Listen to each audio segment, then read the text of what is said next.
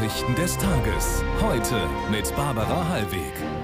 Guten Abend Ihnen allen. Norbert König ist auch wieder dabei für den Sport. Guten Abend. Auch am vierten Tag nach dem beispiellosen Terrorangriff der Hamas überlagert der Krieg dort fast alles andere. Unendliches Leid auf beiden Seiten. Die Hamas greift Ashkelon in Israel an. Dessen Armee bereitet sich auf eine Bodenoffensive vor. Raus aus dem Kriegsgebiet. Tausende Deutsche versuchen Israel zu verlassen, stoßen dabei aber auch auf Hindernisse. Alarmierender Vorfall in der Ostsee. Eine Gaspipeline zwischen Estland und Finnland wurde offenbar beschädigt. Unklar von wem.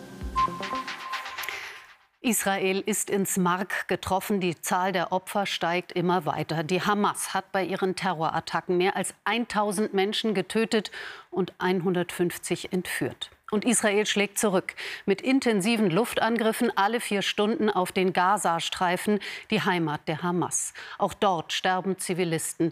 Die Palästinenser sprechen von fast 800 Toten und 4000 Verletzten. Israel hat den gesamten Gazastreifen abgeriegelt. Auch der Grenzübergang bei Rafah nach Ägypten ist inzwischen geschlossen. Darüber wurden unter anderem humanitäre Hilfsgüter nach Gaza gebracht. Eine Bodenoffensive der israelischen Armee scheint nur eine Frage der Zeit zu sein. 25 Grenzorte auf israelischer Seite wurden fast komplett evakuiert. Lück Walpott berichtet.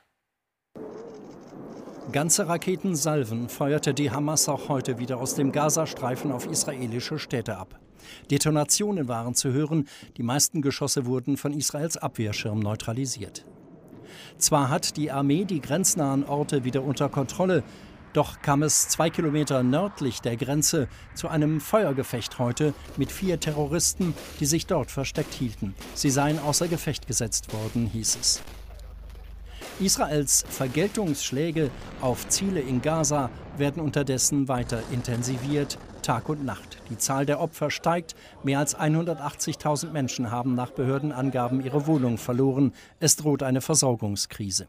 Auch die Krankenhäuser sind völlig überlastet. Es fehlen Medikamente und Strom, den Israel abgestellt hat. Wir laufen jetzt ohne Strom hier im Notbetrieb. Neben den Verwundeten versuchen wir aber trotzdem weiter mit Mühe, vor allem chronisch Kranke wie Dialysepatienten oder auch die Entbindungsstation weiter zu versorgen. Der UN-Hochkommissar für Menschenrechte kritisierte Israels Abriegelung des Gazastreifens. Israel wies diese Kritik scharf zurück. Man habe das Recht, sich gegen die Brutalität der Terroristen zu wehren. Die Geiselnahme israelischer Zivilisten durch Hamas und die Drohung, diese Menschen als Schutzschilde einzusetzen, nannte der Hochkommissar ein Kriegsverbrechen. Unterdessen verschaffen sich israelische Sicherheitskräfte ein Bild über das Ausmaß der Terrorattacke in den grenznahen Dörfern, wie hier in Kfar Aza, wo zahlreiche Familien mit Kindern von der Hamas ermordet wurden. Sie sehen doch selbst, das waren Mütter, Väter, Babys. In 40 Jahren Militärdienst habe ich so etwas nie gesehen. Das ist kein Krieg, das ist Terror. Über das Schicksal der mehr als 100 Geiseln in der Hand der Hamas ist weiter nichts bekannt. Michael Beverunge ist in Aschkelon, wo die Hamas heute ein Ultimatum gestellt hatte. Die Bewohner sollen, sich bis, sollen bis zum Nachmittag die Stadt verlassen. Was ist passiert? Also wir sind jetzt seit 17 Uhr Ortszeit, seit dem Ablauf dieses Ultimatums in Ashkelon und haben seitdem acht Angriffswellen mit Raketen gezählt, auch heftige Angriffswellen. Aber das war jetzt nicht der große Vernichtungsschlag, den man vielleicht hinter einem solchen Ultimatum hätte vermuten können. Es gab zwar Einschläge, aber keine größeren Schäden. Weitaus schwerer durfte das Problem im Süden wiegen. Die Armee hatte ja, wir haben es im Beitrag gehört, heute Morgen verkündet, äh, man habe die Kontrolle über den Süden wiedererlangt. Aber dann gibt es doch immer wieder Berichte, dass es Gefechte mit einzelnen Hamas-Kämpfern gibt. Und Netanyahu, der Premierminister, hat klargestellt, das erste Ziel muss sein, die Kontrolle im Süden vollständig wiederzugewinnen. Erst dann kann er die angekündigte große, beispiellose Offensive gegen den Gazastreifen führen. Mhm. Welchen Rückhalt hat die Hamas im Gazastreifen? Stehen die Menschen hinter den Aktionen? Das ist natürlich eine Frage, die man jetzt und von hier aus nicht seriös beantworten kann. Es gibt keine Meinungsumfragen. Gaza ist eine islamistische Diktatur, die von Hamas und islamischer Dschihad ja. regiert wird. Äh, die Menschen können sich nicht frei äußern. Äh, als ich vor zwei Jahren nach dem äh, Krieg damals, dem längeren zweiwöchigen Krieg im Gazastreifen war und mit Menschen dort gesprochen habe, gab es sehr großen Unmut und nicht uneingeschränkten Rückhalt für die Hamas. Und ich glaube, man muss auch jetzt sagen, äh, ohne es genau zu wissen, äh, man kann nicht die Taten, die jetzt hier die äh, Terroristen in, am Wochenende hier in Israel verübt haben, automatisch äh, gleichsetzen mit der Verantwortung, äh, die vielleicht die Menschen in Gaza dafür haben. Die werden sicherlich nicht alle davon unterstützt werden. Gleichwohl führen natürlich auch die massiven Bombenangriffe der Israelis zu einem Solidarisierungseffekt. Vielen Dank für diese Einschätzung live aus Aschkelon. Michael Beverunge. Beim Terrorüberfall der Hamas auf Israel gab es auch deutsche Opfer. Die genaue Zahl der Toten, Verletzten und Verschleppten ist aber noch unklar. Inzwischen hat auch der Generalbundesanwalt Ermittlungen gegen die Hamas aufgenommen, unter anderem wegen Geiselnahme und Mord. Nach ZDF-Informationen ist unter den Todesopfern eine 22-jährige deutsche Studentin. Mindestens fünf Bundesbürger sollen sich in der Gewalt der Hamas befinden. Die deutsche Shani Luke, die von Terroristen bewusstlos auf einem Pickup verschleppt wurde, ist nach Angaben ihrer Mutter am Leben. Sie soll mit schweren Kopfverletzungen in einer Klinik im Gazastreifen liegen. Sie gehört zu den Menschen, die die Terroristen bei einem Musikfestival in der Nähe des Ortes Reim, etwa fünf Kilometer vom Gazastreifen, überfielen. Sie ermordeten dort mehr als 270 Menschen. Die Berichte der Augenzeugen von diesem Festival sind erschütternd. Eine junge Portugiesin war dabei und hat den Kollegen von CNN davon erzählt. Christoph Desterell fasst zusammen. Michal Ohana hat überlebt. Warum ausgerechnet sie, kann die 27-Jährige nicht erklären, nur beschreiben, wie es passierte. Um 6 Uhr morgens sei die Party noch gelaufen. Plötzlich Sirenen. Der übliche Luftalarm hätten alle gedacht, bis die Hamas-Kämpfer kamen. Sie schossen uns ab wie auf einem Schießplatz. Wer konnte, rannte um sein Leben. Andere wurden getötet. Michal und ihr Freund versuchen mit einem Auto zu fliehen, geraten in den nächsten Kugelhagel. Wieder zu Fuß schaffen sie es gerade so in einen herumstehenden Wohnwagen. Da waren schon rund 50 von uns drin, viele mit Schusswunden, in Beinen, im Rücken, bei manchen im Kopf. Ich hatte einen Schal, neben mir blutete eine Frau. Mit dem Schal band ich ihr das Bein ab. Draußen kurzgespenstische Ruhe, drin verzweifeltes Hoffen. Doch dann feuern die Hamas-Kämpfer direkt auf den Wagen. Plötzlich schrie die Polizistin, die bei uns war, wer überleben will, der rennt jetzt los. Wer konnte, rannte also. Ich weiß nicht, was aus den anderen wurde. Sie rennt, kann nicht mehr, bekommt Panik. Ihr Freund schleppt sie weiter, hilft ihr durchs offene Fenster in ein vorbeikommendes Auto. Doch überall drumherum die Hamas. Sie kamen mit Pickup-Trucks, auf jedem mindestens 20 Terroristen, mit Kalaschnikows, Schrotflinten, Maschinengewehren. Wieder zu Fuß schafft sie es bis zu einem aufgegebenen israelischen Panzer, bekommt dort einen Schuss ins Bein, Schrapnell in den Bauch. Doch niemand zerrt sie aus ihrem Versteck, während andere verschleppt werden. Sechs Stunden kauert Michal unter dem Panzer. Dann kommen israelische Soldaten zur Hilfe.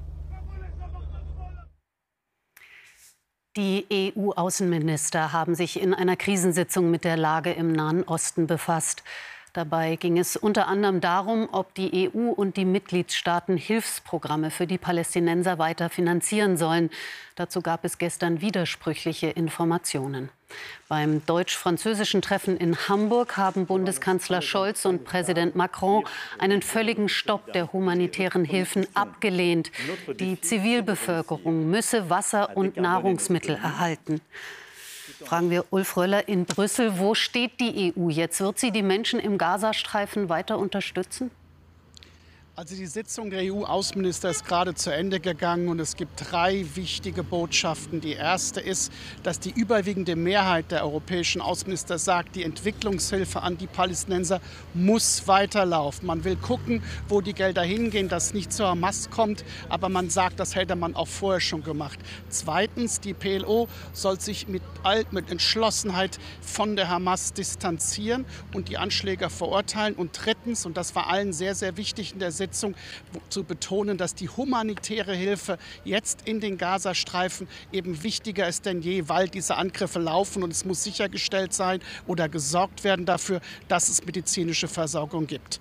Ein Außenminister hat mir gesagt, Europa muss verstehen und klar machen, dass die zwei Millionen Menschen, die im Gazastreifen leben, eben nicht Terroristen sind, sondern viele von ihnen Opfer vom Terrorismus der Hamas. Und nur wenn es diese Kraft gibt, das zu unterscheiden, dann kann man dafür sorgen, dass diese Menschen den Terroristen nicht zulaufen. Fazit für Europa. Europa steht an der Seite Israels, aber es macht auch sehr deutlich, dass es die Menschen in Palästina nicht äh, vergisst. Dankeschön für diese Informationen aus Brüssel. Ulf Röller war das. Auch zahlreiche deutsche Touristen und Jugendgruppen sitzen in Israel fest und versuchen auf verschiedensten Wegen rauszukommen. Andere Länder wie Polen, Rumänien, Italien, Ungarn fliegen seit gestern ihre Landsleute aus. Das Auswärtige Amt sagt, sein Krisenreaktionszentrum sei unter Hochdruck mit Airlines in Kontakt. Volker Dutschek berichtet. Ein Foto aus glücklicheren Stunden. Jael Forrester mit ihren ein- und dreijährigen Söhnen, Ehemann Simon und ihrer Mutter. Der Hinflug zum Familientreffen in Israel. Jetzt sitzt die Familie aus Frankfurt am Main fest. Lufthansa hat den Rückflug storniert, vom Auswärtigen Amt bisher kaum Unterstützung. Ich kann es einfach überhaupt nicht nachvollziehen, dass man uns hier so alleine lässt und uns irgendwelche lächerlichen E-Mails zukommen lässt, dass jetzt mal geprüft wird, ob äh, irgendwie ein Fährverkehr über das Mittelmeer äh, eine Möglichkeit darstellen könnte. Sie sollen uns einfach hier mit Flugzeugen, wie es auch die anderen Länder machen, rausholen, verdammt, ja. Viele Länder haben inzwischen Regierungsflieger geschickt, um Landsleute nach Hause zu bringen. Deutschland plant nach wie vor keine konzertierte Rückholaktion für rund 100.000 deutsche Staatsbürger in Israel, sagte Außenministerin Baerbock dem ZDF. Wir haben äh, Evakuierungsflüge mit äh, anderen Fluggesellschaften auf den Weg gebracht. Äh, wir haben durch die Krisenhotline diejenigen, die am Flughafen sind, konnten sich bei äh, und an uns äh, wenden, Flugverbindungen vermittelt. Man musste dann umsteigen bei einigen Strecken. Ich verstehe, dass das eine furchtbare Situation ist, aber wenn Sie 100.000 Anrufe gleichzeitig haben, dann müssen Sie priorisieren. Seit Tagen sucht auch Thomas Kaufmann nach Rückflugtickets. Mit seiner Frau Jutta und zwei Freunden wollte der Augenarzt aus Mainz eine Woche durch Israel reisen. Die Gruppe fühlt sich im Stich gelassen. Ein bisschen schwierig finde ich die Informationspolitik des Auswärtigen Amtes. Die Nachrichten sind am Anfang 24 Stunden alt gewesen, jetzt sind sie ein bisschen aktueller. Also insgesamt fühle ich mich hier von unseren Behörden und auch von unserer Fluggesellschaft, mit der wir gebucht haben, schlecht informiert. Jael Forrester und Thomas Kaufmann haben jetzt auch mit Hilfe ihrer Familien in Deutschland Rückflüge über Griechenland und der Türkei gebucht. Ob die auch wirklich starten, weiß heute niemand. Angriff auf Israel, was bedeutet das für Deutschland? Das ist der Titel eines Frontalspezials heute um 21 Uhr. Jederzeit informiert sind Sie online auf ZDF heute. Damit zu einer Nachricht aus der Ostsee, die international für Aufsehen sorgt. Am Sonntag wurde an einer Gaspipeline zwischen Finnland und Estland eine Beschädigung entdeckt woraufhin die Baltic Connector geschlossen wurde. Nun sagt die finnische Regierung, es ist wahrscheinlich, dass das Leck auf äußere Einwirkungen zurückgeht. Henna Hebestreit hat Details. Seit drei Jahren versorgen sich Finnland und Estland gegenseitig mit Gas durch die Pipeline Baltic Connector. Am frühen Sonntagmorgen war der Druck in der Leitung plötzlich rapide abgefallen. Der Gastransport wurde gestoppt, auch eine Telekommunikationsverbindung zwischen beiden Staaten fiel aus. Vor wenigen Stunden wurde nach Angaben von Finnlands Regierungschef Orpo ein Leck gefunden, das nach finnischer Einschätzung keine natürliche Ursache hat. Nach unserer Untersuchung konnte der beobachtete Schaden nicht durch eine normale Nutzung der Leitung oder durch Druckschwankungen entstanden sein. Es ist wahrscheinlich, dass der Schaden durch äußere Einwirkungen entstanden ist. Seit dem russischen Angriff auf die Ukraine und vor allem nach dem Anschlag auf die Pipeline Nord Stream 2 beobachtet die Küstenwache des neuen NATO-Mitglieds Finnland die Ostsee zwischen Finnland und Russland sehr genau. Uns ist im Laufe des letzten Jahres aufgefallen, dass die russische Präsenz in der Ostsee definitiv zugenommen hat, sowohl mit Kriegsschiffen, aber auch mit zivilen Fahrzeugen. Mit dem Bau von Baltic Connector konnte Finnland seine Abhängigkeit von russischem Gas reduzieren. Ob die Leitung durch aktive Sabotage einer unbekannten Macht beschädigt wurde, ist offen. Die NATO hat ihren finnischen und estnischen Verbündeten Unterstützung zugesagt. Nach Deutschland. Ein Umdenken in der Migrationspolitik fordert der Vorsitzende des Sachverständigenrates für Integration und Migration vor Länder. Die Regierung müsse für schnellere Verfahren und weniger Bürokratie sorgen. Die Niederlande etwa machten es ukrainischen Flüchtlingen viel leichter, eine Arbeit aufzunehmen. Dort hätten 70 Prozent von ihnen einen Job, in Deutschland nur 18 Prozent.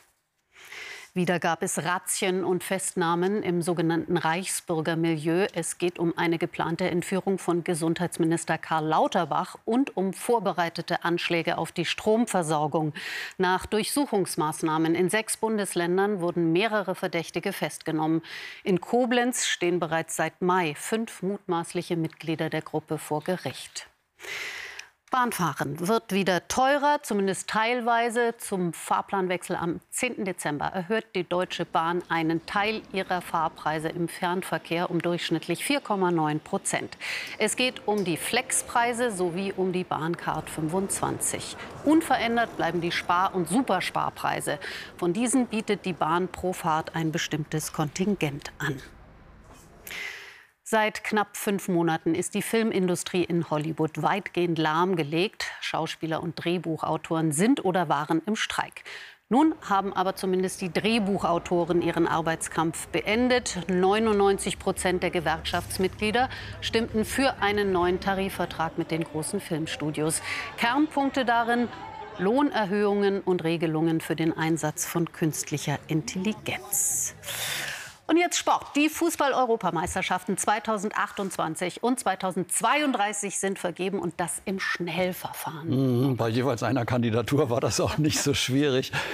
UEFA-Präsident Alexander Ceferin brauchte kaum eine Minute, um zu verkünden, die übernächste EM, also die nach der Endrunde in Deutschland, wird auf den britischen Inseln stattfinden. Die Gastgeberrolle vier Jahre später teilen sich dann Italien und die Türkei.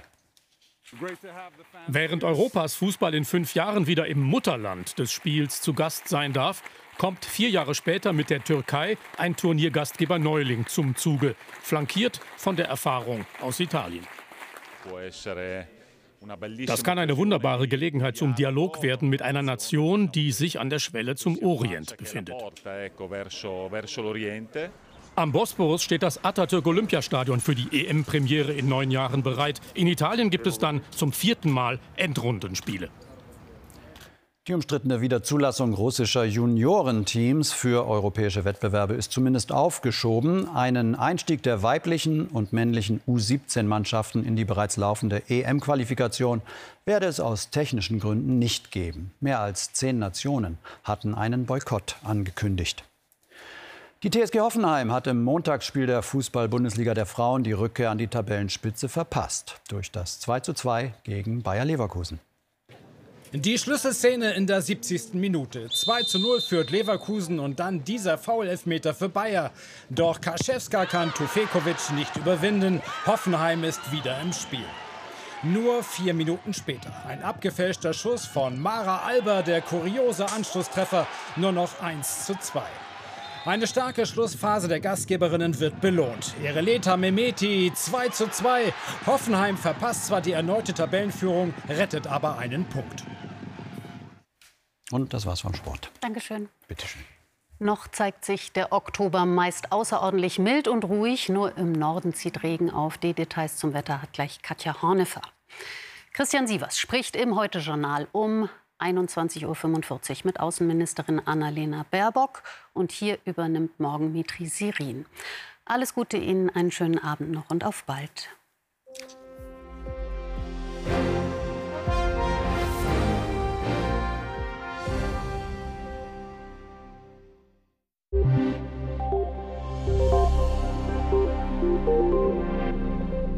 Guten Abend. Noch ein paar Tage hält das goldene Oktoberwetter durch hier über Westeuropa und über dem westlichen Mitteleuropa. Am Oberrhein stiegen die Temperaturen heute wieder bis 26 Grad. Ganz anders sah es an der Oder aus. Da waren es nur 13 Grad. Die Nachttemperaturen aktuell sind mild. Bis auf 16 Grad geht es runter auf Norderney, bis auf 7 Grad auf der Schwäbischen Alb. Und in Süddeutschland ist es meist klar, da kann sich lokal an der Donau oder auch am Bodensee mal etwas Nebel bilden. In Norddeutschland gibt es mehr Wolken und mehr Wind, dafür keinen Nebel. Der Tag morgen beginnt erstmal sehr freundlich, aber schon vormittags werden die Wolken von Norden dichter und spätestens ab den frühen Nachmittagsstunden kann es dann in Niedersachsen, in Schleswig-Holstein, zum Abend dann auch in Mecklenburg-Vorpommern Vorpommern auch mal kräftiger regnen, bei einem starken bis stürmischen Wind aus west-südwestlichen Richtungen. Sonst bleibt es bei viel Sonnenschein und so liegen morgen die Höchsttemperaturen meist bei 21 bis 28 Grad. Nur an den Küsten bleibt es bei 17 bis 20 Grad kühler. Der Regen von morgen verharrt dann am Donnerstag über der Mitte Deutschlands. Am Freitag wird es von Norden stürmisch und am Samstag dann für alle deutlich wechselhafter. Guten Abend.